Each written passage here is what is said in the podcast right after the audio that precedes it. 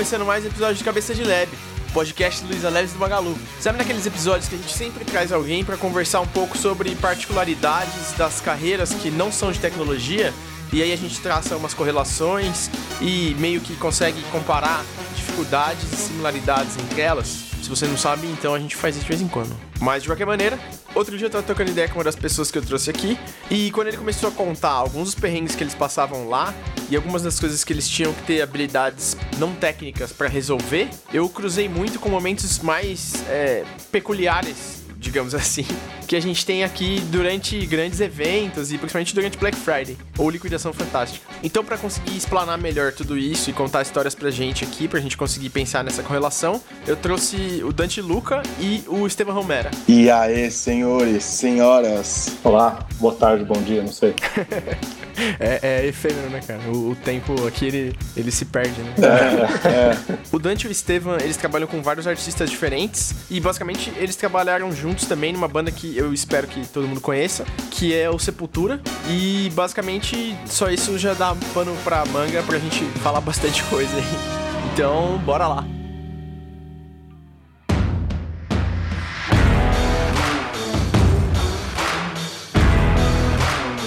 Outro dia eu tava trocando uma ideia com o Dante e ele contou um pouco sobre como funcionam os processos dos festivais e tudo mais, principalmente preparativo, movimentação de palco, umas coisas assim. E, cara, foi muito correlato à rotina que a gente tem durante grandes eventos e a preparação que a gente faz meio que constante para isso acontecer, assim. Cara, é, é, um turbilhão de, de coisas que tem que ser feita num tempo quase que recorde, né? Quando a gente fala de montagem de palco, quando a gente fala em show, as pessoas elas têm noção só do que acontece no show, né? Mas elas não têm noção do que o público digo, né? Elas não têm noção do que realmente acontece por trás do show, né? Para um show acontecer. Quando é um show de uma banda só, o prazo é sempre muito maior, né? Um palco, você tem um palco livre para uma banda só, né? Isso tem, isso é muito comum com Sepultura. Agora, festival, que é o que a gente mais faz em época de turnê, em tours que a gente fica 40, 50 dias fora, é, os festivais é onde, meu, a gente testa todas as nossas capacidades, assim. É onde a gente realmente corre atrás do tempo, né? Porque um festival, às vezes, você tem sete, oito bandas no mesmo palco num período de 12 horas de, de festival. Então, se você calcular isso, cada banda tem no máximo de preparação, né, atrás do palco, meia hora, 40 minutos, às vezes uma hora. Quando tem muito luxo, tem duas horas, né? Então é um perrengue, assim, cara, surreal. E às vezes a gente já chega de viagem, viajou, sei lá, 12 horas e chega no palco. Às vezes, já aconteceu comigo muitas vezes, de você chegar no palco e você ter 40 minutos para montar tudo e fazer o show. E tudo que eu tô falando são 8 toneladas de equipamento. Nossa, velho. É, então é, é bastante coisa. E a gente não tem uma equipe de 30 pessoas, né? A gente tá falando a, dos carregadores que todos os eventos fornecem para nossa equipe. Esses carregadores são os caras que tiram nosso equipamento de dentro do trailer ou do caminhão, que seja, e colocam em cima do palco. Dentro do palco, eles não colocam a mão. Isso é só a nossa equipe. A nossa equipe não tem 30 pessoas, né? A nossa equipe tem hoje que atuam diretamente no palco, acho que cinco pessoas.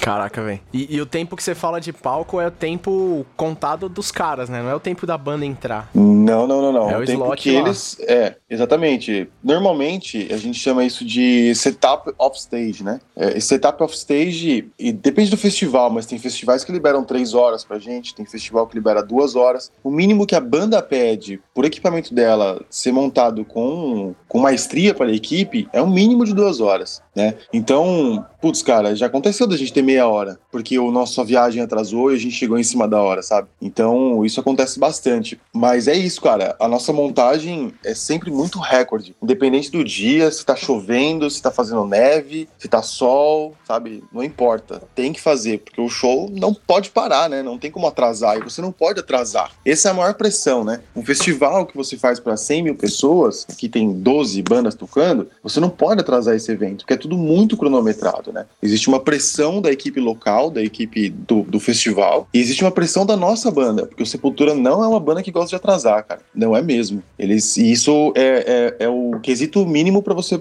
pra você ser um profissional, pra você ser um músico profissional, né? É você nunca se atrasar no palco, porque você tá deixando seus fãs esperarem, sabe? Você não pode deixar seu fã esperar porque a sua equipe não tem capacidade de montar, sacou? É. Então a cobrança é, é de ambos os lados. Mas aí chega uma hora que, com o tempo, né? Pô, na primeira, uma turnê de 50, 50 dias, assim, que tem 30 e tantos shows, 40 shows, primeira semana é sempre muito difícil, porque o ritmo das coisas é um pouco difícil. Depois passou da primeira semana, velho, é, é tudo automatizado, seu corpo parece uma máquina. Você faz independente da situação, se tiver que subir quatro andares de equipamento, você vai subir, sabe? Então é, é mais ou menos isso.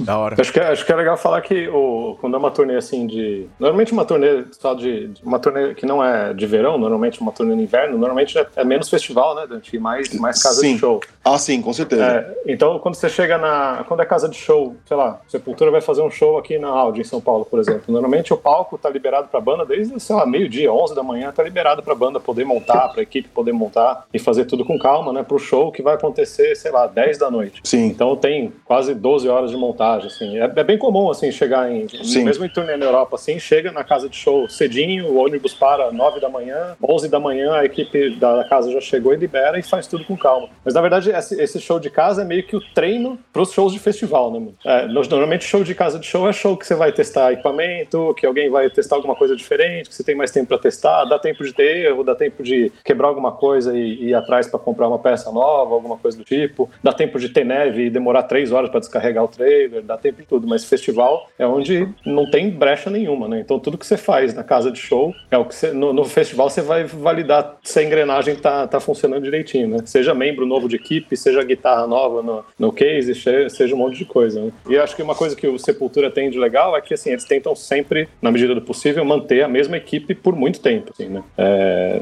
eu já vi outras bandas que trabalham com, com equipe diferente todo ano, ou, sei lá, faz três turnês no ano com três equipes diferentes, né? É muito daí- comum também os, os- as bandas irem pra cada continente e pegar uma equipe local Sim, cada é. continente, sabe? Cada É, país, enfim. O Sepultura tem, tem sempre, desde, desde muito tempo, assim, sempre fez questão de ter essa despesa extra, assim, de poder levar todo mundo e manter a equipe, que seja, tem que levar do Brasil, tem que levar dos Estados Unidos, tem que levar de algum lugar, junta todo mundo na Europa e, e trabalha todo mundo em conjunto, porque é aquela coisa, se você tem uma equipe, um- uma, uma equipe bem, bem coordenada e todo mundo sabendo o que, você, o que tem que fazer e ajudar o outro também, você, você tem menos perrengue na estrada, né? Então uma- um ajuda o outro, um colabora com o outro, todo mundo sabe se acontecer alguma coisa, para onde correr, para onde não correr. Quando você trabalha com equipe nova, é sempre surpresa, né? Você tem sempre que, que, que começar a coordenação da equipe Sempre do zero. show, né? É sempre do zero. É, no caso do Sepultura, eles, eles gostam muito de manter sempre a mesma equipe, por exemplo, o John Tech, os o Rhodes, né? E talvez algum técnico, mas dificilmente eles levam técnico de som para algumas turnês, porque isso tá muito caro, né? Levar um técnico do Brasil e tudo mais. E, mas os Rhodes eles, eles sempre levam do Brasil. Por exemplo, eu, o Rhodes de bateria e o iluminador. O iluminador, que é o Mike, né? Ele também sai do Brasil. Isso é o time que vai sempre, em qualquer lugar do mundo, nós três sempre iremos, né? Mas técnicos de som, às vezes eles pegam local. Até porque, por exemplo, Estados Unidos, eh, Europa, até alguns países que os técnicos locais, né, os técnicos de cada país, já tem uma conversa, já tem uma didática, já tem uma até patrocínios de empresas europeias, sabe? E acaba até facilitando para a banda em vários quesitos. Mas eu lembro de ter já ó, vários vídeos de Sepultura dos anos 90 e tudo mais, eles sempre levaram técnicos do Brasil também. Mas recentemente a gente andou sempre pegando os técnicos lá de fora. Pô, animal, cara. Além. Vocês não trampam só com Sepultura, né? Vocês não tramparam só com Sepultura. Vocês têm. é, o o Estevão tem a, a- Tem Desalmado, que é a banda dele. E aí é, outros perrengues bem diferentes. Muito maiores e bem diferentes. Conta um pouco aí, cara. Ah, cara, é que na verdade a minha banda, assim, eu comecei, só a encurtar rapidinho, eu comecei a trabalhar com Sepultura em 97, eu fiquei, entre idas e vindas, eu fiquei com eles 22 anos lá, principalmente cuidando da parte de, de comunicação, né, mas eu fiz muitas turnês com eles, não tanto quanto os, os holds fazem, né, porque não é sempre que tem orçamento para que tinha orçamento para me levar, porque é, um- é um gasto um pouco, um pouco extra, eu não faço parte da equipe de holds, então o, o show acontece sem, sem o meu trabalho, né, o meu trabalho é mais de registro e documentação do tá rolando, e então eu fiz várias turnês com eles e, e eu tenho minha banda há 16 anos já, em paralelo, né? Então, só que é uma banda underground, a gente faz outro tipo de outro tipo de rolê, é, a gente não tem hold, é, só show grande assim que a gente consegue chamar hold porque tem, tem uma verba maior. Então, o, o nosso caso, no, no caso da minha banda, a gente faz tudo, né? Então, a gente, no caso da minha banda, eu dirijo, eu sou tour manager, eu sou hold de guitarra, eu sou guitarrista e sou fotógrafo e videomaker da banda. Então, tem sete funções acumuladas. Você é tipo funcionário de startup, cara. Exato. Tem um negócio também que eu acompanho o canal do, do Estevam aqui. Quem tá escutando aí, curte essas coisas que a gente tá conversando, é, vá lá no canal do YouTube do Estevam, tá listado aqui embaixo também na descrição do episódio. É, e, e, eu vi que você trampou com as meninas do Nervo, né, também? Nervo, sim, é. Trabalho com elas, cara. Esse ano era pra ter. É, elas iam me levar pra Europa pra fazer bastante turnê com elas na Europa. Acabou que não rolou nada, né? Mas eu faço tudo que tem delas aqui do, no Brasil desde 2017, eu que faço, sou tour manager delas. E é um, é um rolê bem diferente do, do rolê do Sepultura, assim. A parte de logística é parecida, só que ao invés de lidar com o amplificador, a gente lida com bebês. é verdade, mano. É muito bizarro essa história. É. é muito As bizarro. duas é, são, pra quem não conhece, a dupla é uma dupla de DJs australianas. Elas tocam bastante aqui no Brasil. É, é um som eletrônico, né? Então não tem equipamento para carregar. Mas em 2018 elas, as duas tiveram filho ao mesmo tempo, com diferença de três meses. E elas não queriam deixar as filhas para trás, né? Para fazer turnê. Então elas, por um ano e pouco, elas viajaram trazendo as, as bebês, né? E era bebê de três meses vindo viajar e fazendo turnê. Quando a gente fez o Rock in Rio em 2018, 2018, Rock in Rio em 2018, elas estavam com, uma delas estava com, com a filha de três meses de colo. E daí a logística é outra, né? Ao invés de cuidar de quem vai de van e quem fica no hotel, quem, quem leva equipamento, quem faz o quê, é coordenar que horas que a, a babá chega no hotel para poder ficar com o bebê, para a gente poder sair pro show, para fazer todo o rolê. É bem, é bem, é legal. A logística é praticamente a mesma, só que com outro equipamento. Muito mais frágil, né? Muito mais frágil, é, bem mais frágil. Fazendo um contraponto aqui, é, na nossa parte de Black Friday é basicamente parecido ou igual, assim, no ponto de vista de horários. A gente tem certinho a grade de quando vai fazer o que. A diferença é que se a gente atrasa, a gente perde o time e de repente não consegue fazer uma venda que a gente precisa. O outro problema é que se a gente cai, é tipo se tudo do palco desligasse na hora, assim. É o pior cenário possível, cara. É... Vocês já passaram por algum caso assim? Já. É, é deixa eu falar o sentimento que eu tenho e aí você fala se é o mesmo. Quando acontece Nossa, aqui. Posso, pode chorar? Pode chorar. Ao vivo, assim. Cara, é quando... frustrante e constrangedor ao mesmo tempo. É Nossa aí, senhora. É isso aí. Nossa senhora. Quando a gente não fez algo ativamente para acontecer aquilo e acontece meio que do nada, aí é, é, é cara, é desesperador ao nível de, de, parecer que arrancaram o seu chão, assim, sabe? E você tá caindo e nem viu. Sim. Tipo isso. É, é. Eu, eu, eu, trabalhei muito tempo. Eu, meu primeiro, meus dois primeiros empregos foram como desenvolvedor, né? Web, em 90 e... Eu comecei a trabalhar em 97 com, com internet, com programação. Trabalhei na, na falecida Zipnet por um ano e meio. Caraca. Tava lá na venda, na época da venda da Zipnet para Portugal Telecom. E daí eu, com, daí eu saí de lá e abri minha, minha, minha desenvolvedora, né? Fiquei 12 anos como desenvolvedora. A gente fazia PHP, MySQL. E eu acho que, assim, a gente não tinha essas coisas de Scrum, essas coisas que tem hoje, assim, sabe? Era tudo meio na raça, sabe? Meio, meio na, na unha, assim, a gente aprendendo a programar e. E, mas uma coisa que eu aprendi desde cedo e que foi o curso que eu fiz que, que me salvou, assim, e me salva até hoje, foi um curso de gestão de projetos. Mais do que curso de programação, mais do que curso de qualquer coisa, ou, acho que tanto para programação, servidor, é, Oracle, qualquer coisa, ou show de festival, show de, de coisa, ou até turnê da minha banda, que é uma banda pequena, planejamento é a coisa mais, mais sagrada e importante, cara. Não, é. importa, não importa o que falem, assim, eu acho que isso a gente aprendeu meio que na, na unha. Prever tudo que você tem para prever, e aí mesmo assim no dia você saber que alguma coisa pode e vai dar errado. Sim. E tá preparado para isso, né? Então ter plano B para um monte de coisa, seja é, ter um servidor espelhado ou ter uma guitarra backup no palco, sabe? Esse tipo de coisa. É, o paralelo é, mesmo, é, é, é bem parecido as situações, né? Porque é isso, quando cai, se dá uma merda, seja estourar uma corda no coisa, ou seja, falhar o carregamento do, do CSS ali, é feio, é constrangedor. E é tipo, você tem um ano de trabalho esperando o Black Friday para acontecer uma falhinhazinha que vai ser um, uma manchinha preta. Por mínima que seja, vai ser uma manchinha preta naquele dia. É, cara, é foda mesmo.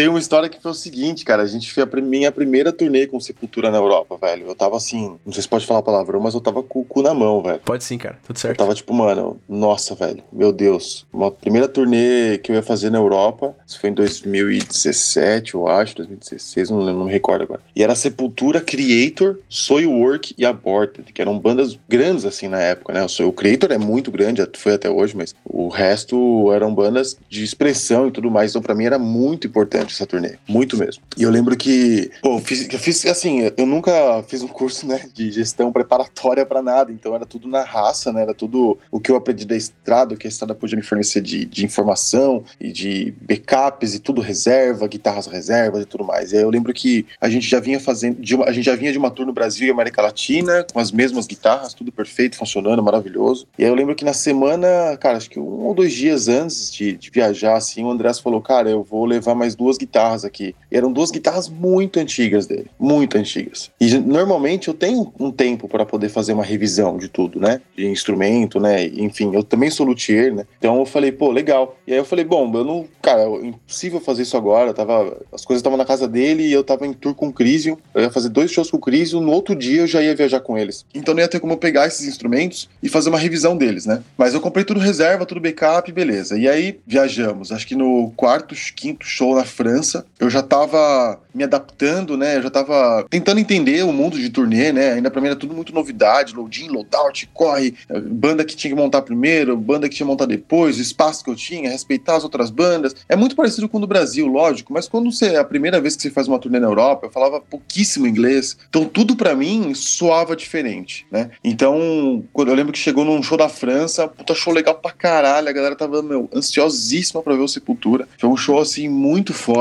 E aí o Andreas falou assim, a gente não tava, essas duas guitarras que ele levou por último, é, a gente não tava usando elas como principal, mas uh, eles, elas estavam como reserva. E no primeiro show foi o tempo que eu tinha para testar. E veja só, nesses, nessas turnês de, de, de, de casa de show com quatro bandas, a gente tem uma hora de passagem de som. Então o que acontece? Por exemplo, o Creator, que era a banda principal da noite, eles montavam, chegavam primeiro, montavam tudo que eles tinham no palco, tudo. Tô falando de rampa, tô falando de luz, tô falando de, meu, gear pra caramba no palco. E o que sobrava de espaço, as outras bandas utilizavam. Então, assim, se o palco era pequeno, o Creator montava tudo, velho, e dane-se. Se tivesse uma linha de 3 metros pro Sepultura tocar, era isso que Sepultura tinha e não tinha como reclamar, né? Teve shows, inclusive, dessa turnê que as bandas de abertura não tocaram porque não tinha espaço para eles. Então, assim, foi, foi bizarro. E aí chegou, lembro que chegou quarto, quinto shows esse da França aí, e o Creator montou tudo, a gente não tinha muito espaço para nada. Eu lembro que eu fiquei muito longe do palco, e lá no Sepultura tudo cabeamento, não tem wireless. Então é tudo muito, é tudo cabo, né? Então os cabos são grandes, cabos de 15 metros, é vai e volta de cabo. Eu tava longe do palco. E no Sepultura,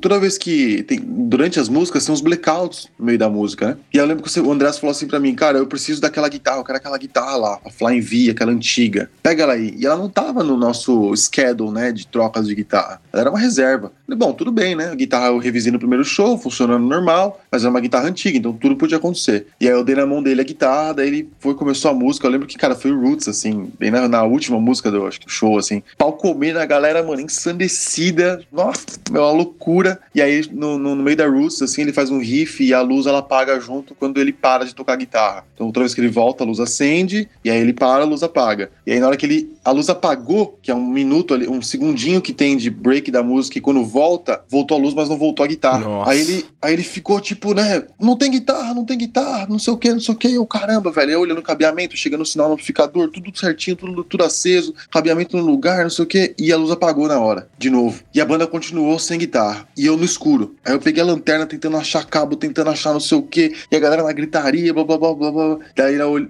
eu olhei pra guitarra dele assim, cara. Tava sem o knob do volume. Pra quem não sabe, knob é o botão do volume. Ou seja, ele arrancou o knob. Nessa de abrir e fechar, ele arrancou o knob fora e não percebeu. E a gente, né, pô, dá, aí eu olhei, eu falei, pô, acendeu a luz, eu, pô, a guitarra. Aí, pum, troquei a guitarra, dei a guitarra pra ele e tudo mais, não sei o quê. E aí, né, depois desse dia, pra mim, em diante, assim, foi tipo, velho, não acredito nisso, mano. Eu nunca mais vou levar uma guitarra velha pro show, velho.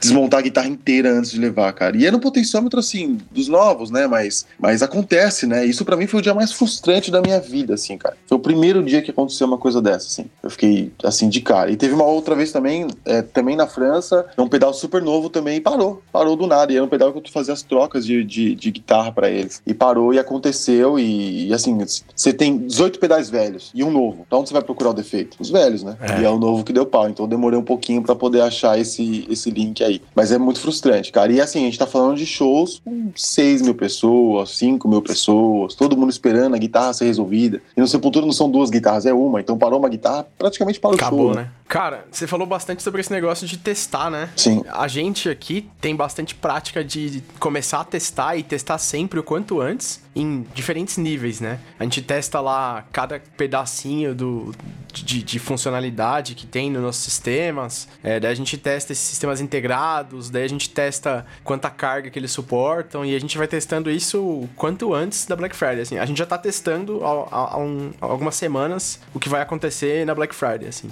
É, e faltam dois meses, é isso? É, então, a gente tem essa antecedência, assim. Como que você faz esse processo aí que é bem diferente do contexto? Cara, os, te os testes eles são feitos praticamente em ensaios e em shows de casa de show quando a banda é a única banda da noite. Então, ensaio é sempre importante para fazer esses testes e eu tenho que ter reserva de tudo, né? E os testes que eu faço basicamente é sempre testar os pedais individuais para saber se algum deles já tá com falha, já tá com ruído, já tá com perca de sinal, sabe? Tem equipamento hoje pronto para isso, só para testar esse tipo de coisa, né? Para testar se o fluxo do sinal do pedal tá passando direito, abrir o pedal, ver se tem sujeira, é sempre limpar os conectores, né? Os jacks, os potenciômetros com ruído. Esse, esse é, o, é, o, o padrão mínimo, assim, para a gente poder ir para a estrada e, e com o mínimo de conforto, né? E a cabeça um pouco mais tranquila. Mas, que eu te falei, já aconteceu isso com coisa nova, um equipamento novo, né? A gente está falando de circuito eletrônico, a gente está falando de ponto de solda. Né? Não é uma coisa, uma folha que é lisa e funciona como um circuito. A gente está falando de uma placa cheia de ponto de metal, com fios plugados nesses pontos de metal, sabe? Com capacitores, com potenciômetros, tudo muito propício para dar merda. Guitarra, né? Enfim, fio captador, corda que estoura. Isso, cara, tem um zilhão de coisas que podem dar errado. É que nem um computador. Vocês trabalham com máquinas, vocês trabalham com software, trabalham com tudo isso, né? Eu sou muito leigo para isso, isso que vocês, estão, que vocês trabalham, mas o meu é completamente analógico a coisa, Sim. né? Então é, é, é, é, mais, é basicamente isso, mas a gente se prepara sempre em ensaios e shows que a gente tem tempo, que o Estevão falou, às vezes tem, tem show que tem 10, 12 horas de montagem, daí esse, esse é o dia para testar tudo que tem para testar também. E eu acho que também, eu, eu acho que também o lance da, da, por mais que você teste e tal, seja equipamento novo, alguma coisa assim, é, é como é equipamento físico, tá suscetível a tempo, né? Então também. Com certeza. As, tem dia que tá muito quente e é. o negócio pifa. Com certeza. Não tem, não adianta, não tem nada que você possa fazer. Ou às vezes tá muito úmido, o negócio oxida ali no dia, só de ficar fora, assim, a guitarra. E a, e a viagem, né? É, viagem também. E a viagem. Guitarra. Treme tudo, é. caminhão treme tudo, é complicado. Sim. E tem coisa também, coisa mais delicada, assim, você faz a montagem toda com o ar-condicionado desligado na casa, na hora que liga o ar-condicionado, desafina Acabou. toda a guitarra. Desafina todas. É. É. Então é, é, é, igual, é igual o servidor também, né? Trabalhar com redundância, trabalhar com um monte de coisas é. que, que te, te, garanta que quando falhar você tem pra onde correr. Né? É mesmo, cara. Né, nessas eu uso até secador de cabelo, cara. Eu usei secador de cabelo. É, uma vez a gente tava numa tour também, a gente passou pela. Acho que foi pra Suécia, alguma coisa do tipo, e tava tipo menos 16 graus, assim. E, essas casas, e a casa de show tava com a calefação é, quebrada. Então, era uma casa pequena, cabia umas 500 pessoas, 600 pessoas, e dentro da casa ela só esquenta quando o público começa a chegar, né? Ela tava só com a ventilação, mas mesmo assim, a porta da, da que a gente entrava no palco, assim, era uma porta que vivia aberta. Então todo o ar de fora da casa entrava, passava pelo palco e depois Nossa. ia pro público. Então, mano, um frio assim, desgraçado. E o André, eh, quando você tá tocando guitarra, você, trans, você transmite a sua temperatura da mão, né? O seu calor pro instrumento. E isso muda a afinação. Então a briga era, toda vez que ele parava de tocar, ele me dava uma guitarra e eu dava uma outra para ele. Essa outra tinha que estar na temperatura da mão dele, ou próxima. Então eu usava um secador de cabelo, botava o secador de cabelo na temperatura mais forte, mirada para a próxima guitarra que ele ia usar. Eu afinava ela com o secador de cabelo mirando para ela, afinava a guitarra, deixava a guitarra ali com o secador mirando para ela, pra deixar ela numa temperatura ok, porque tava muito frio. E aí quando ele fosse pegar ela, a afinação tava estabilizada. E aí e assim consecutivamente nas próximas. Mas é, mas essa tava muito, muito, muito frio assim nesse dia, tava surreal assim. Fora toda a parte de logística, né? Porque é, além do, do que acontece no palco e no, no show, na situação de show de montagem e tudo mais, acaba um show, desmonta o palco todo, põe no trailer e vai para outra cidade. É e isso na outra cidade, tudo de novo, tudo seguido. Já teve, já teve turnê que fez, sei lá, 38 shows seguidos, assim, 100 dias de folga no meio. É, eu, eu já, cheguei a fazer, já cheguei a fazer 20, é, 20 shows. Acho que o máximo que eu fiz seguido foram 16, eu acho. 16, Aí tinha um day off e depois mais 16 depois. Não, eu lembro de em 2010, em 2010 teve uma que a gente fez 30, 38 shows, mano. Isso foi Caraca, ridículo. A gente ficou. A gente ficou 90 dias na Europa, cara. E daí, o começo da turnê foi direto seguido. Então daí não tem, não tem brecha pra faltar diesel no ônibus, não tem brecha pra furar pneu, não tem brecha é isso pra mesmo. ninguém ficar no, no... Então tem, tem as, as outras variáveis, né? Fora do show. É. Às, às vezes tem, sei lá, 10 horas de estrada e, e tem um acordo no, no ônibus que não, não pode fazer número 2 no ônibus, só pode fazer xixi. Então a- chega uma hora que todo mundo precisa estar com o intestino em sintonia pro ônibus parar e todo mundo ir no banheiro. E todo mundo no banheiro. E cara, se ficar um pra trás, ficou pra trás, porque não É tem aí. hora pra perder. Não Já tem como voltar vez- todo mundo, né? É, não dá, não dá pra voltar todo mundo e atrasar o show. Então, às vezes, é- já teve situação de ficar gente pra trás e o cara Já tem que se ficou virar, meu. Hã? Já ficou road pra trás, hein? Já ficou, o Derek já ficou. Uma Ah, é, o vez. Derek já ficou pra É, já, trás. o Derek já ficou pra Como trás. assim, cara? Fica pra trás, mano. se vira, pega um táxi. Deixa o vocalista lá. É, é Mas isso é, às vezes, às vezes o cara vacilou no banheiro, demorou um pouco mais, o busão Take a saiu shit, buzz bye bye. Lembra dessa história? Mas é, mano, é, e, es- essas variáveis que tem por fora, né? Então, às vezes, trânsito tem que estar tudo muito bem planejado, com hora pra, pra atrasar e tudo. No, no, É. no- no nosso caso, no meu caso do Desamado, já teve vezes, a gente sempre viaja de van lá, né? Então, eu dirigindo a van, e já teve vezes na- no meio da França, assim, na, na- eu nem sabia disso, na verdade. Na- no meio da França tem uma reserva ecológica, que é bonita pra caralho, inclusive, só que não tem nada em volta. E daí a gente tá lá subindo de carro, não sei o quê, de repente o acelerador afunda, assim, ó. O acelerador Nossa, da van mano. afunda e a van começa a parar, arrebentou Quebrou o cabo do acelerador. acelerador. Mano, não tinha o que fazer. E a gente tinha, sei lá, mais três horas de viagem e o show era em quatro horas. E era o melhor show que a gente tinha na turnê, com camarim, com tudo. A gente queria chegar cedo justamente pra apro- aproveitar toda a estrutura do, Nossa. do rolê. Os caras iam fazer um churrasco pra receber a gente. Eu falei, ah, não, mano, não é possível que a gente vai perder justo esse show. Daí abrimos o motor, tá? Eu entro embaixo do motor, eu falei, mano, tu abre minha guitarra, eu consigo corda de guitarra lá, pega a corda de guitarra, eu vou amarrar esse cabo aqui com a corda de guitarra e lá eu troco. Eu vou jogar, porque a gente ia chegar cedo justamente com a corda. Eu tava sem corda, já tinha usado meu segundo backup de corda. Remendamos o carro com. Eu remendei o cabo do acelerador com a corda. Nossa, com a maravilhoso. Nossa. E fomos embora, mano. Maravilhoso, mano. E deu certo? Mas não perdemos churrasco, deu certo, não perdemos churrasco. O carro Não perderam? melhor. Não. Mais importante. E o, o, o, o mais legal é que o carro ficou melhor, cara, porque eu acho que o parafuso já tava tão solto que o, folga- o acelerador devia estar meio folgado. Quando eu amarrei, eu amarrei mais firme do que tava antes. Cara, você tinha que ter feito um vídeo disso e marcado a marca de corda que você tava usando. Tem, tem no vídeo da turnê. Mano, você ia daí. Ganhar um endorsement pro resto da sua vida, velho. Eu nem lembro que corda que era, mano. Ah, inventa uma, fala que é Ernie Ball. Mas tem, tem um- no canal do, do Desamado tem um vídeo dessa turnê e mostra. É que como eu sou videomaker também, e eu, no caso, tava sendo mecânico, não tem o processo inteiro filmado, né?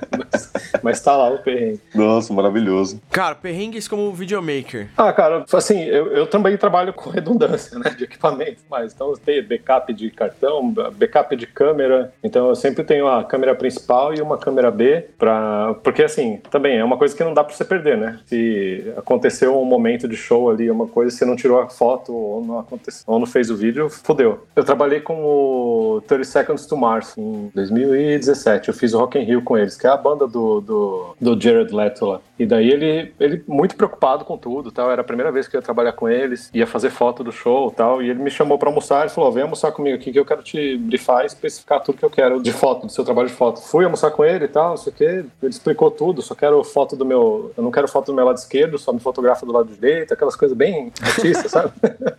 foto só da, da cintura pra cima, aquela coisa. E, e, e no, tem um momento no, no, no final do show, na penúltima música do show, que a gente vira pra. Vira, eu- os três da banda vão pra frente do palco e a gente vira de costas pro público pra você tirar uma foto do público geral, assim, né? Com o público inteiro. E daí, nesse momento, eu quero que você faça três fotos: uma foto do público na esquerda, uma foto do público com a gente no meio e uma foto do público na direita. Depois você emenda e faz uma panorâmica, né? Três fotos, eu quero que você faça três fotos. Eu falei, tá bom, tranquilo. E daí eu tava com o setlist no bolso e o cara da luz ia me dar um sinal quando ele acendesse essa luz pra eu poder tirar foto. Eu tava com o setlist no bolso correndo, só que eu- era a primeira vez que eu trabalhava no palco, no palco Mundo, lá no Rock in Rio. E, a- e aquela porra é tipo. É, um- é um, é tipo. É um labirinto, mano. Não, é do tamanho de um shopping center aquele negócio. É isso aí. É muito Isso aí. grande o palco, é muito grande. E daí esvaziou tudo. Na hora que eles entraram, ele falou: nenhum fotógrafo, nada, só, só, só o meu fotógrafo vai ficar, que no caso era eu. Então, e ele tem acesso total. Você vê o show deles no, no Multishow, tô eu atrás dele o tempo inteiro, assim,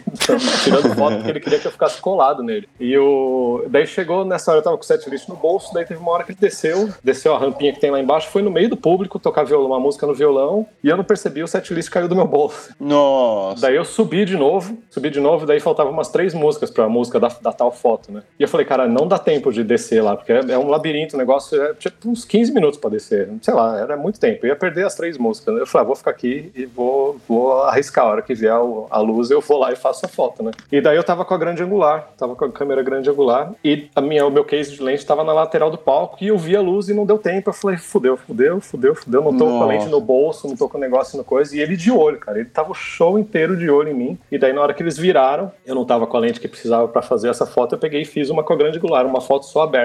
Cara, na hora que eu cliquei e apagou a luz, o cara veio na minha direção e falou, mano, era três fotos, três fotos. Eu falei pra você, era clique, clique, clique, três fotos. Ele gritando em, em inglês, né? Falando comigo. Eu falei, calma, calma, eu tenho sua foto, não se preocupe. Fiquei, fiquei, fiquei tentando acalmar ele, mas daí rolou mais três músicas, acabou, fomos pro camarim. Chegou no camarim, cada um no seu camarim, ele fechou a porta, deu 10 segundos, ele abriu e falou: Estevam, deixa eu ver sua câmera. Eu falei, mano.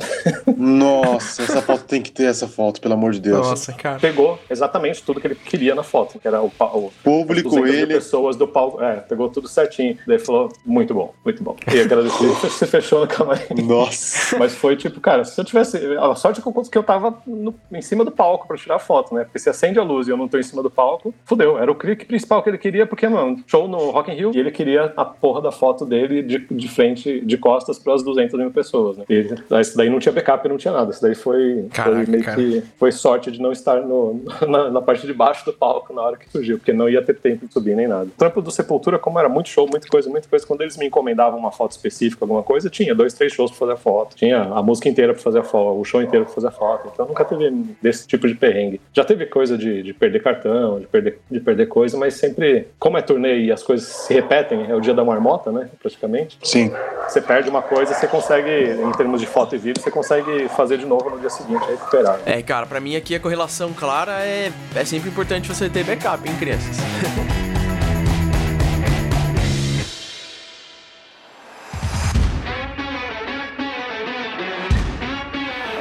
mais que a gente se prepare para algumas coisas, sempre vai dar alguma coisa errada. Então, assim, por exemplo, Black Friday é um momento que a gente sempre vai lá e testa pra caramba, sabe? Sempre estressa os componentes, falha alguma coisa, tenta quebrar o ambiente para ver o que, vai acontecer, para entender como que a gente pode voltar aquilo na hora quando precisar. Mas eventualmente vai acontecer mesmo. Que histórias que vocês têm para compartilhar sobre isso, para tentar ilustrar um pouco para quem tá ouvindo e é de sistema e tudo mais? Para ilustrar que às vezes você tem que dar a volta por cima com um erro que aconteceu ontem, aprender com ele e seguir em frente. E não precisa nem ser só de Sepultura, saca? É, de repente, alguma coisa de Sandy Júnior. Cara, nossa, foi muito tenso essa, cara. Porque a turnê do Sandy Júnior é, foi a turnê que eu mais me preparei na vida. Óbvio que a do Sepultura também, né? A preparação e tudo mais. Mas a do Sandy Júnior, é, a pressão interna ali, a pressão da produção, assim, era uma coisa muito surreal. Mas eu já tinha um know-how. Ainda bem que eu já tinha um know-how. Porque se eu não tivesse um know-how, ia ser muito, muito mais difícil para mim fazer essa tour. E aí eu lembro que quando me chamaram para fazer essa turnê, a gente foi. É, nós fizemos alguns ensaios antes para um programa de televisão e para um, e um show é, num Via Funchal, assim. E aí depois a gente ficou. Eu fui para uma turnê. Acabou o show do Via Funchal, que foi um show fechado. Eu fui para uma turnê do Sepultura nos Estados Unidos, no, no, na Europa, e eu voltei e a gente começou os ensaios para a turnê de verdade do Sandy Júnior. E aí a gente ficou é, praticamente 15, 20 dias ensaiando direto é, lá em Campinas, numa casa, de, numa casa que era a casa deles antigamente, que tinha um estúdio. E depois a gente foi, cara, eles montaram o mesmo palco, exatamente. O mesmo palco do Allianz Parque foi montado numa fazenda. Caraca, Literalmente o mesmo palco não tinha estrutura diferente. Só o PA, que é o som que vai pra galera, era um pouco menor. Caraca, porque não véio. tinha necessidade de um PA para tocar pras galinhas, né? Então o, o som é luz, é toda a aparelhagem de, de LED, né? Comunicação visual dos telões, o equipamento, o tamanho do palco, proteção, tudo, funcionários, é, carregador, é, faxineiro, tudo como se fosse pro Allianz Park. E a gente ensaiou, é, acho que cinco ou seis dias, deu quase uma semana de ensaio nesse palco, né? Então, cara, era tudo muito cronometrado, tudo ligado no Pro Tools, não tinha como, não podia falhar, né? Era tudo sincado no Pro Tools, a, a, o LED, a luz, tudo, tudo, tudo, tudo. Então era um operador de Pro Tools pra porra toda. Então era um negócio muito bem sincronizado e tinha que ser muito bem ensaiado. E realmente foi, né? Só que assim, a gente tinha estrutura para isso, tinha, meu, equipamento de ponta, né? Sistema sem fio de ponta, tudo, cara, muito perfeito. E eu lembro que a única, no show inteiro, a turnê toda, né, que foram 16 shows, o único dia que deu pau, é, assim, porque eu era road do Júnior, eu só cuidava do Júnior. Eu cuidava da bateria e dos instrumentos dele, né? E, por exemplo, toda a parte de troca de efeitos, é, trocas de instrumento, era tudo eu que fazia. Então, por exemplo, tinha que apertar um delay, tinha que apertar um, um drive, trocar os efeitos. Cada, cada instrumento tinha um banco de efeito. Isso tudo eu que fazia, não era o Júnior. Eu só dava guitarra para ele, ele corria lá na frente, fazia o solo e me entregava a guitarra de volta, sacou? Era basicamente isso. E aí eu lembro que num show no Allianz Park, é, na, na, correia do instrumento dele tinham dois body packs. Os body packs são aquele sistema sem fio, né? Pra quem não sabe, é aquele famoso sistema sem fio. E a gente usava dois porque um era redundância do outro. Se um parasse, o outro né, substituía, enfim, isso não daria falha. E eu lembro que num show no Allianz Park, cara, foi o primeiro show do Allianz Park. Eram, eram dois, né? Um na sequência do outro. E seria no dia do DVD, da gravação do DVD. Ou seja, se não deu errado nos outros, não pode dar errado nesses dois dias, tá ligado? não pode. E aí eu lembro que eu, no primeiro dia, no primeiro show do Allianz Parque, gravação do DVD, puta pressão do caralho, assim, uma coisa surreal. Lotado o Allianz Parque, 45 mil pessoas, mais ou menos. Tem uma parte, tem uma música que o Júnior, eu dou a guitarra para ele, ele vai lá na frente, faz um solo de 27 segundos e volta com a guitarra e me entrega. Cara, eu lembro que eu entreguei a guitarra para ele, e aí ele tava com uma blusa jeans, e aí a blusa jeans enganchou na correia, e ele, na emoção, ele foi tirar, tirar a correia de cima, da, da, tirar a blusa de cima da correia e puxou a blusa por dentro da correia. Isso que ele puxou, desplugou os cabos Nossa. do transmissor. Mas foi muito forte, ele puxou muito forte. E aí acho que o, o, pino ali, a travinha da blusa ali, enroscou e puxou. Mas ele puxou enquanto ele tava andando pra ir na frente, abriu o volume e fazer o solo. Cara, na hora que ele chegou lá na frente, abriu o volume, não veio o som de guitarra, eu só olhei assim e falei, não tô acreditando nisso, cara. E aí o body pack tava pendurado na correia, assim. Eu falei, meu Deus, eu não acredito, não tem solo de guitarra hoje. E nessa música, né, enfim. E aí ele voltou, ele não ficou bravo nem nada, ele rachou o bico. Ele falou, meu, acho que eu fiz merda, tá ligado? e aí, beleza, me entregou a guitarra, mas para mim isso é muito frustrante, cara, porque na minha cabeça foi culpa minha. Eu não amarrei direito, enfim, eu não prendi direito. É, eu devia ter visto a blusa dele em cima do body pack. Eu me cobro isso pra caramba, né? Só que eu lembro que quando isso aconteceu, a gente tem uma comunicação interna entre a equipe durante o show. Fica no nosso fone de ouvido. Então eu escuto a banda tocando no meu fone de ouvido e também a comunicação nossas dos técnicos. Então eu tenho um microfone para mim, que eu aperto no botão e converso com os meus técnicos se eu preciso de alguma coisa. Eu lembro que na hora que aconteceu isso, o técnico de som, o Maicon, é, olhou para mim e falou assim: Dante, o que, que aconteceu? Aí eu falei, cara, aconteceu isso, isso e isso. Ele falou assim, cara, isso não pode acontecer de novo. O Chororó tá do meu lado, ele não gostou, cara. Tá puto. E eu falei, meu Deus, vou rodar. Nossa senhora. E aí, beleza, meu. Aí, isso foi no primeiro dia. No segundo dia, era o mesmo show, né? E era também continuação do gravação do DVD. Eles iam pegar as imagens dos dois dias e iam montar um DVD. Tira a camisa desse moleque. é, Passa silver tape. é, tipo isso, né? Meu, no outro dia eu acordei de manhã, velho, mas eu meti tanta fita nesse bodypack, mas tanta fita, mano. Eu falei, mas se esse moleque arrancar, ele vai rasgar a camiseta, mas não vai arrancar o bodypack dali, né? Só que eu tava com aquilo engasgado, mano. Eu tava com aquilo na garganta aqui, velho. Eu tava aquilo sem dormir, eu não dormia à noite, sonhei que ia tinha dado merda de novo, sabe? Você fica assim, mano, eu sou pilhado, você não me conhece. E eu tava, mano, nossa, eu, eu, eu meu, meu trabalho, eu brigo pra entregar ele com excelência toda vez. Quando uma merda dessa acontece, eu, eu, eu desarmo, sabe? Eu fico, meu Deus, o que aconteceu? Enfim, cara, quando acabou, quando, quando começou o show, eu tava, até o momento dessa música, se não passasse bem, eu não ia estar tá bem. Então eu tava tenso até o momento daquele solo. Quando eu entreguei aquele solo, quando eu entreguei a guitarra e ele fez o solo no segundo show, imediatamente eu fui na nossa comunicação da equipe, apertei no botão e mandei assim um chupa chororó. Mas eu mandei caralho. chupa chororó, caralho! E desliguei a comunicação. Cara, deu tipo 30 segundos. O Michael, que é o nosso técnico, e o chororó ele ficava com a equipe inteira, a família inteira, lá na House Mix, que é onde o técnico fica e mixa Nossa, o som pro público. E o Michael não tava com fone de ouvido, porque o técnico de piano usa fone de ouvido. Não, ele tava numas caixas caixas de som Nossa. virada pra ele. Que ele ouvia o PA atrás das caixas de som e a caixa de som ele ouvia as nossas comunicações. E o chororó atrás dele, velho. Eu mandei um chupa chororó, caralho! Aí foi amadorismo. né? Garoteou, mano. Foi amadorismo, né? Mas, cara, cara, na hora que acabou só, mas a equipe inteira, o técnico de monitor caiu da cadeira com os pés pra cima, rachando o bico, velho. E eu falei, ah, puta que pariu, velho. Foi o solo hoje, não sei o quê. Ah, tá bom, DVD, mano, é muita responsa, né, velho? Sim. E aí eu fiquei, e aí eu lembro que depois acabou o show, né? O Chororó veio me cumprimentar. Ele falou, cara, não esperava diferente disso de você. Eu só, ufa. ufa. Cara, que da hora, velho.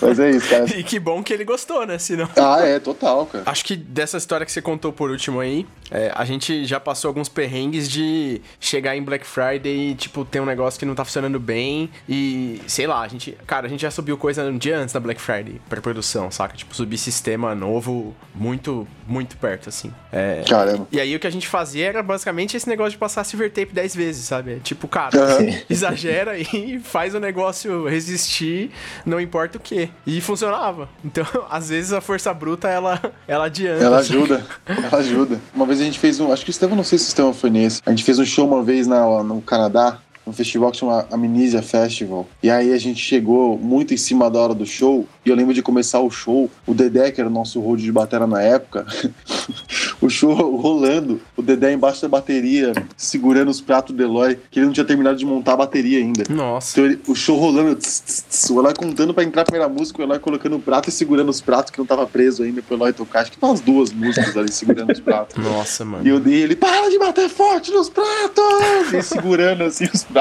E não tem como, né, cara? É o Eloy. É, não tem como. Quem nunca viu o Eloy tocando, coloca Eloy Casagrande no YouTube, qualquer música. E É surreal. É surreal, cara. É, mas eu acho que o que tudo isso ilustrou é que é, a gente tem que se planejar, né, cara? Eu acho que da, da parte de profissional como todo, mano, eu, eu sempre eu sempre bato na mesma tecla que é o lance do, do planejamento, velho. Acho que vale pra tudo, seja pra um churrasco, seja pra uma turnê de 60 dias, seja pra Black Friday, seja pra qualquer coisa. Acho que quando você entende o valor do, do planejamento e de prever tudo, sua cabeça fica muito mais tranquila pro, pro dia, assim. E se acontecer alguma merda no dia, você tá, pelo menos você tá por dentro de tudo e você sabe pra onde correr também, né? Acho que planejamento inclui isso, planejamento do dia do show e planejamento pra der algum erro em algum lugar, em algum lado, né? Você tá com isso estruturado. Porque daí você faz o trabalho no dia muito mais tranquilo também e toda a equipe toda flui muito melhor, né? Então, eu trabalhei muito tempo com, com coordenação de equipe também lá na, na agência. Eu, eu comecei como programador e no final do, do, do- do meu tempo na agência eu estava como coordenador e gerente de projeto, né? Então, a preocupação maior era sempre deixar a equipe tranquila e funcionando bem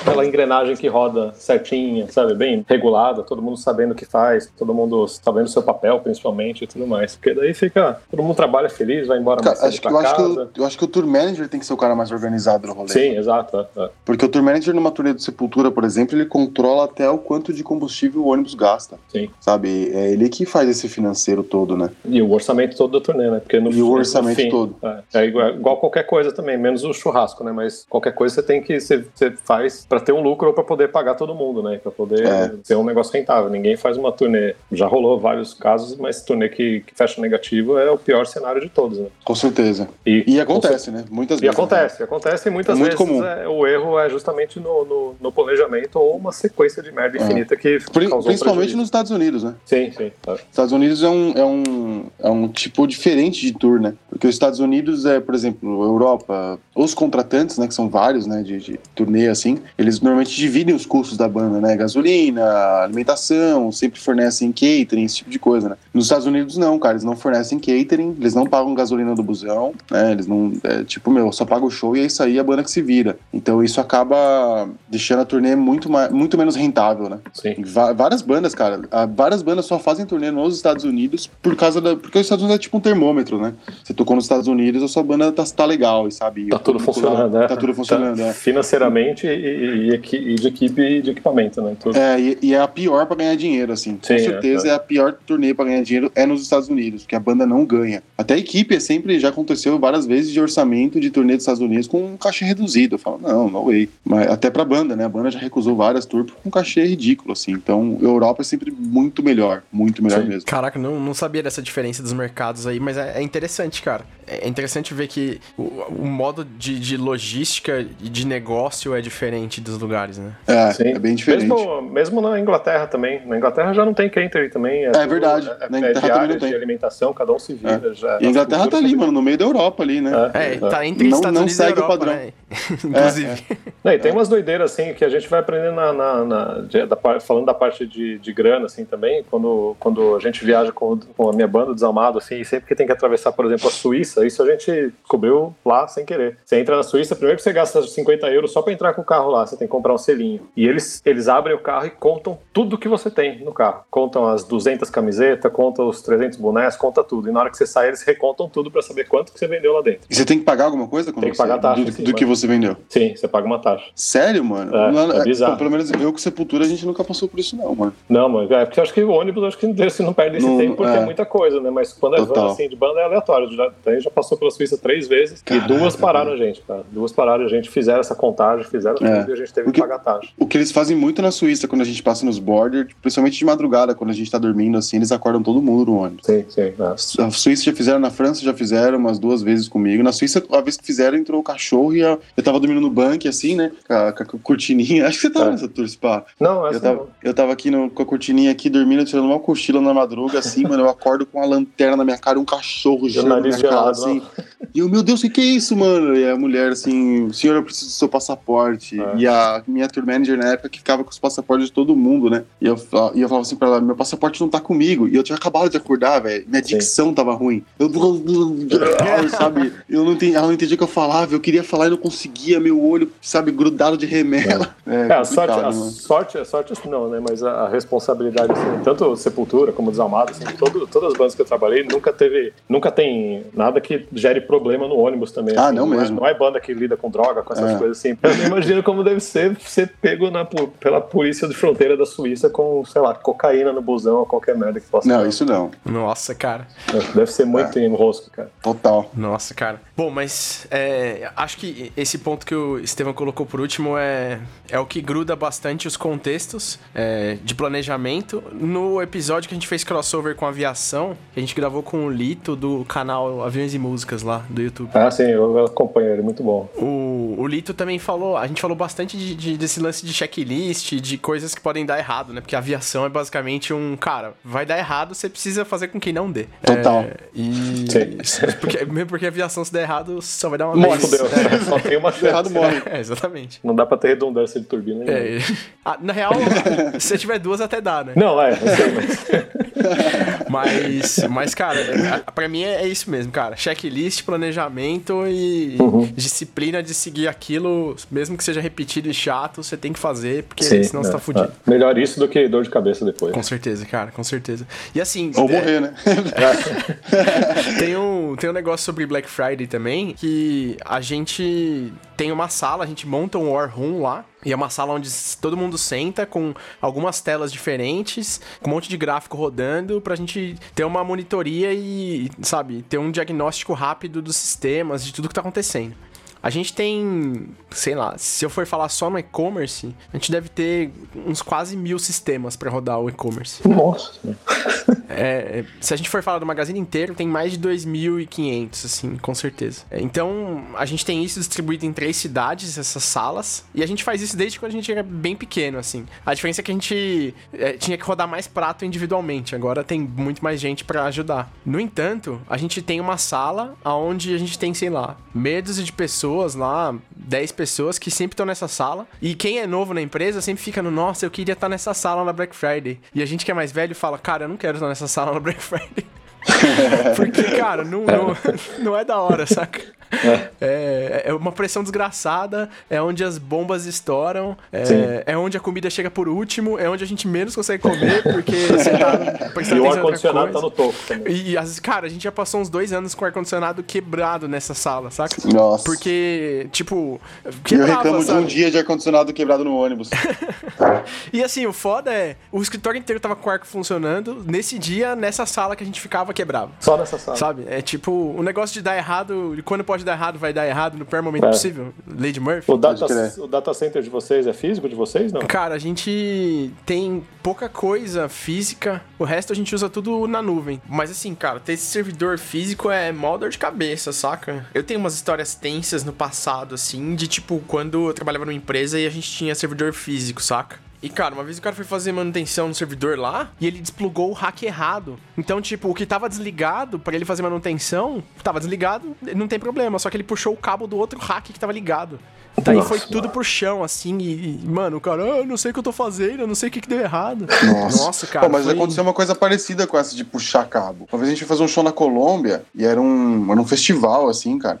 E aí eu lembro que é, festival, os- todo o cabeamento de energia, ele não fica montado direto, né? É Aquele esquema, né? A banda vai tocar, eles fornecem só o que a gente precisa, né? E aí eu lembro que o cara passou uma régua pra mim, atrás dos amplificadores, pra eu ligar os amplificadores. Aí eu liguei, tudo certo. Acho que na terceira música, assim, desligou tudo. Eu olhei pra cara do técnico local, o cara tava com os dois cabos na mão desligados, assim, olhando pra mim, assim.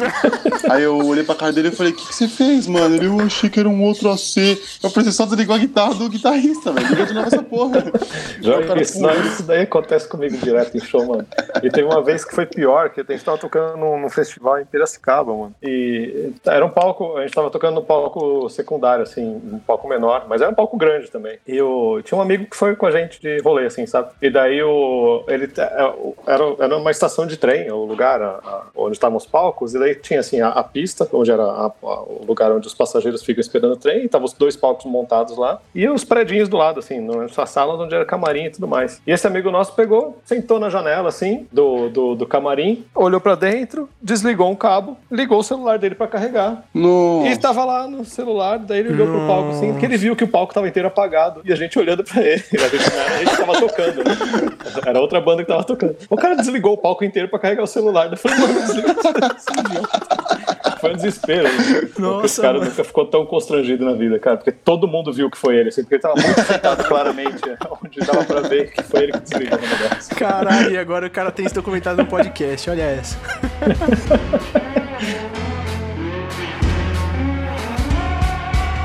Bom, a gente tá no Twitter e no Instagram como arroba Cabeca de Lab. Eu tô em todos os lugares como BF Gouveia. Eu tô como Dante Luca, arroba Dante Luca com dois Cs. Eu sou E Romera e eu queria recomendar o meu canal no YouTube, Estevam Romera, e tem o canal Cena, que eu, que eu contribuo lá com uma galera, a gente é um coletivo, e tem um, um programa meu que vai ao ar todo último sábado do mês, que chama Graxa, que é justamente contando histórias da graxa, do, da, da- de turnê, história de turnê, história de, de perrengue ou de acertos também, né? Então acho que é legal ouvir, ouvir assistir aí tudo em vídeo. Né? Tinha podcast também, não tinha? Tem um podcast do estúdio, do, do Family Mob, do meu estúdio. Boa. A gente tem um podcast lá também, foi- chama Experiência Family Mob, que também é contando o bastidor de, de gravação, de turnê e tudo mais. Tem um programa muito legal que, que vai ao ar, que é com o Fefão e o Cabelo, que são dois caras Nossa, das, eu quero das muito assistir, antigas. cara. Os caras são muito. Cara, os caras meio que estavam na transição do digital, do, do analógico pro digital no mundo da gravação aqui no Brasil. E eles são. O, o Fefão é o, é o Fernando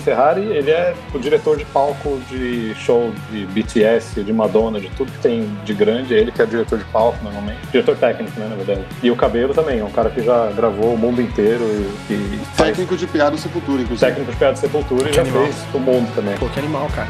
E é isso aí, galera. Fechou. Obrigado. Valeu, Brunão.